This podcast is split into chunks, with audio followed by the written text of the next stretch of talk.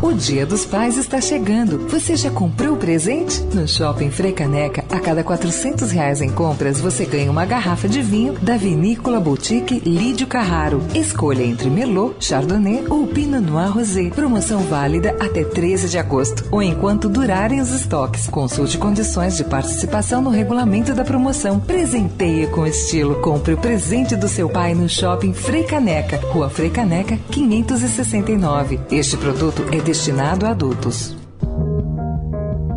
Poder e Política, com Alexandre Garcia.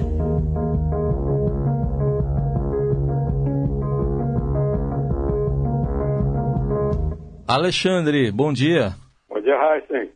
Você costuma dizer aproveitem o fim de semana, o presidente Temer está aproveitando bem, né, Alexandre? Está aproveitando bem, não para, né? É. Não para porque o que o mantenha é essa série de conversas, reuniões, apoios, né? conquistas de apoio, e, e, muito com os presidentes da Câmara e do Senado, né? aos quais está submetida a agenda e a condução dos trabalhos, como se viu na quarta-feira passada, o, o presidente Rodrigo Maia mantendo a ordem, o regimento e também evitando bloqueios que iriam prejudicar a, a, a Temer né, e ao país também, porque se não votasse logo ia ficar essa, essa indecisão por muito tempo. Conversa muito, leva ao pé da letra o segundo artigo da Constituição, que diz que os poderes são independentes e harmônicos. À noite chegou a receber o presidente da Justiça Eleitoral, o, o ministro Gilmar Mendes, que é um aliado dele, que voltou da eleição para governador em Manaus. Né? Foi lá, jantaram, é, conversa muito. E, e, conseguiu até, vejam só, eu estou vendo aqui uma, uma declaração de, de Fernando Henrique, parece que ele desistiu de antecipar a disputa presidencial. Diz ele, ainda que, que venham ocorrer novos episódios que ponham em causa o atual governo, quer dizer, nova denúncia de, de Janot, e melhor seria que não houvesse, diz ele, de pouco adianta substituir quem manda hoje por alguém eleito indiretamente. Ao líder faltaria o sopro da legitimidade dada pelo voto popular, necessário para enfrentar os desafios contemporâneos. Aí completou. É tarde para chorar por impeachments perdidos ou por substituições.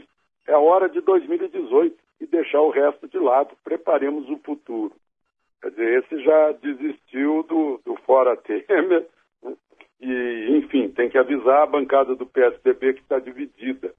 O, mas essa, essas conversas contam muito. Agora, por exemplo, a conversa do fim de semana resultou no atendimento de uma reivindicação de grande parte de deputados e senadores que é debater mais reforma da Previdência. Até o pessoal da oposição tem me dito que reconhece que precisa reformar a Previdência, mas tem que fazer algumas modificações para melhorar o projeto.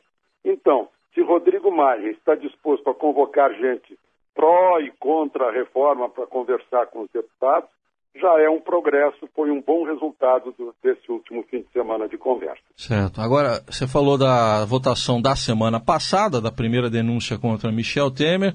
Depois da votação, hora de fazer as contas, então.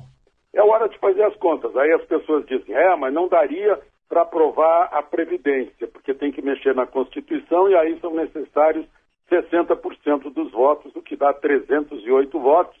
Temer teve 263, faltam 45. Onde estão esses 45? Está procurando o Palácio do Planalto e principalmente o contador mor da República, que é o ministro Eliseu Padilha. No PSDB tem 22 dissidentes é, praticamente metade da bancada, que vão votar em reforma da Previdência. No PMDB, sete não votaram contra Temer. Certamente vão votar pela reforma da Previdência. No Centrão, são 32 os que votaram contra Temer, mas nem todos votarão contra a reforma da Previdência. Né?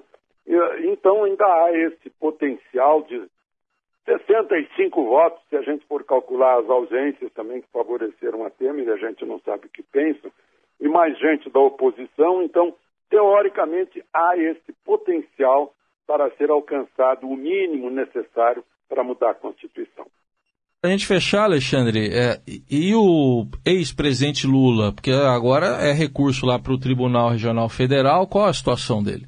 Pois eu acho que não é boa, porque eu fiquei impressionado com essa entrevista que o Estadão fez com o presidente do Tribunal Regional Federal, o, o desembargador Thompson Flores, que aliás é de uma dinastia de juristas, né? O avô dele foi ministro do Supremo, deixou marcas uh, uh, positivas no Supremo.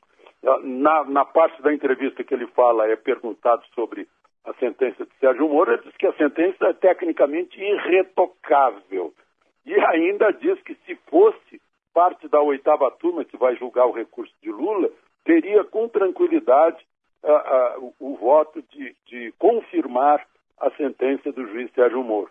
Então, essa posição do presidente, que não vai votar, por isso está tá revelando seu voto, é, é uma má notícia para a defesa de Lula. É, considerando os prazos aí também, né, que tem a legislação eleitoral em vigor.